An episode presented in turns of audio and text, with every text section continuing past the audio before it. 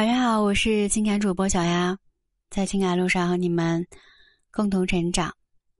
今天这一节想让你们带来的内容是我们如何利用深层次共情去升级两性关系。关于共情能力的提升，如何给到对方？啊，小丫在那个付费音频里面有讲到过两节。呃，如果你们有这一方面需要的话，去可以选择去听一听。嗯，今天想要和你们来说一说，在追女生的时候，我们如何利用这个共情技巧来引导你们的关系走向。啊，来浅浅的说一下，啊，具体更为详细的，怎么样跟女生达到共情的能力，去参考那个付费的啊，搜索一下。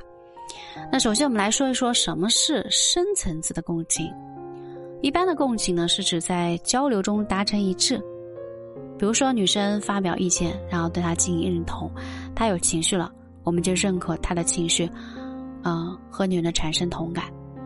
而深层次呢，就是我们和女生在爱好上是达成一致的，呃，思维上也达成一致，以至于，呃，完全能够理解彼此，并且能够互相影响到对方的情绪。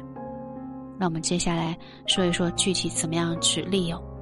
第一呢，就是共同点了，有关联的交流呢，才能更有价值。我们可以在聊天的时候，先上，先向女生展示一下你的爱好特点，进行抛砖引玉，主动为她去提供情绪价值后，去引导女生交换我们需要的信息。如果你还不会跟女生提供情绪价值的话，呃，可以私信啊，私信小雅，新米团的新米团包月可以免费领取。当然，你也可以选择单独订购。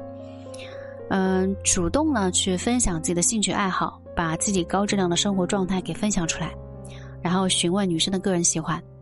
如果女生说平时也没有什么特别喜欢做的，那这里我们有两个方法可以去回复女生。一个呢就是和女生讲自己的兴趣爱好，去夸大吸引。如果女生对你这个话题感兴趣，那另一个就是切换话题。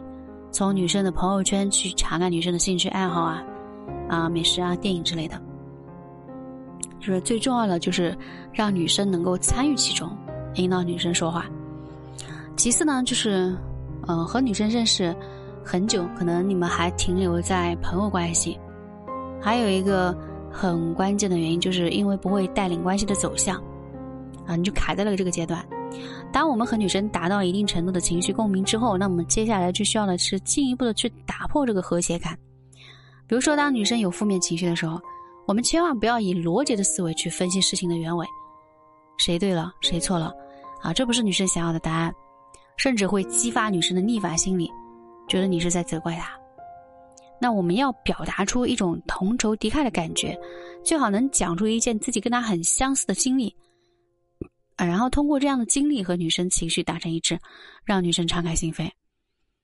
当双方情绪都爆发的时候，这个时候你可以轻轻的拥抱一下对方，然后再放开。